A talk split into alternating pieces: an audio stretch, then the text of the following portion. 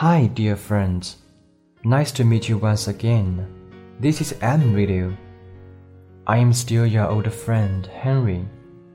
We won't let sleep every one of you from our memories. Today, I bring about a story The Importance of Honesty.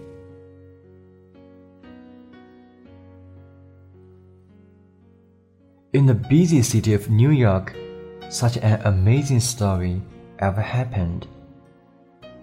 On a Friday night, a poor young artist stood at the gate of the subway station, playing his violin. Though the music was great, people were quickly going home for the weekend.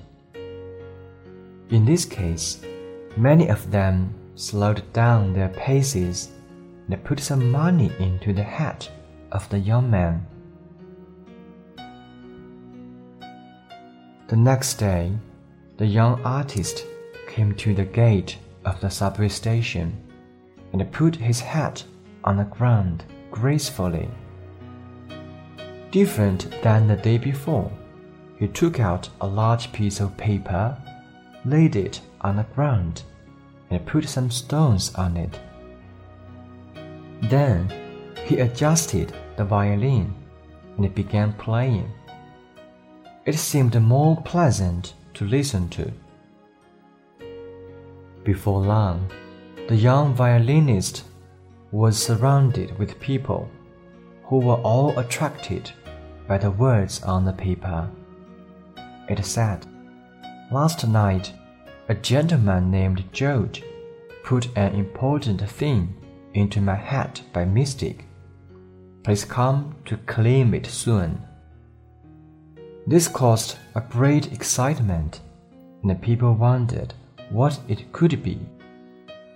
After about half an hour, a middle aged man ran there in a hurry and rushed through the crowd to the violinist and grabbed his shoulders and said, Yes, it's you. You did come here. I knew that you are an honest man and would certainly come here. The young violinist asked calmly, Are you Mr. George? The man nodded. The violinist asked, Did you lose something? Lottery, it's lottery, said the man. The violinist took out a lottery ticket on which George's name can be seen. Is it? he asked. George nodded promptly and seized the lottery ticket and kissed it. Then he danced with the violinist. The story turned out to be this George is an office clerk. He bought a lottery ticket issued by a bank a few days ago. The awards opened yesterday, and he won a prize of $500,000. So he felt very happy after work and felt the music was so wonderful that he took out $50 and put in the hat. However, the lottery ticket was also thrown in. The violinist was a student at an arts college and had planned to attend advanced studies in Vienna. He had booked the ticket and would fly that morning. However, when he was cleaning up, he found the lottery ticket. Thinking that the owner would return to look for it, he cancelled the flight and came back to where he was given the lottery ticket. Later, someone asked the violinist, At that time, you were in need to pay the tuition fee, and you had to play the violin in a subway station every day to make the money. Then, why didn't you take the lottery ticket for yourself? The violinist said, Although I don't have much money, I live happily. But if I lose honesty, I won't be happy forever. In our lives, we can gain a lot and lose so much. But honesty should always stay with us.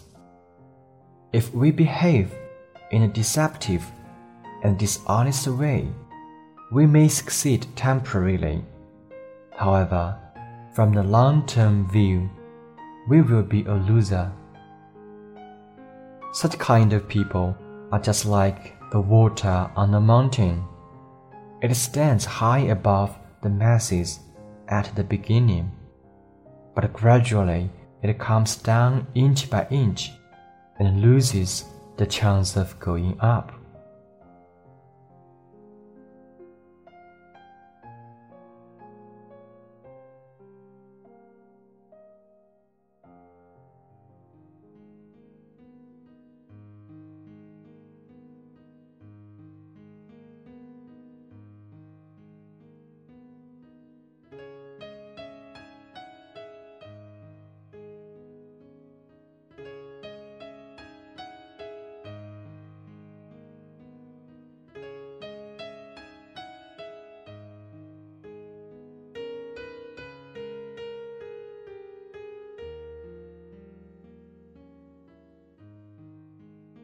This is the end of today's program.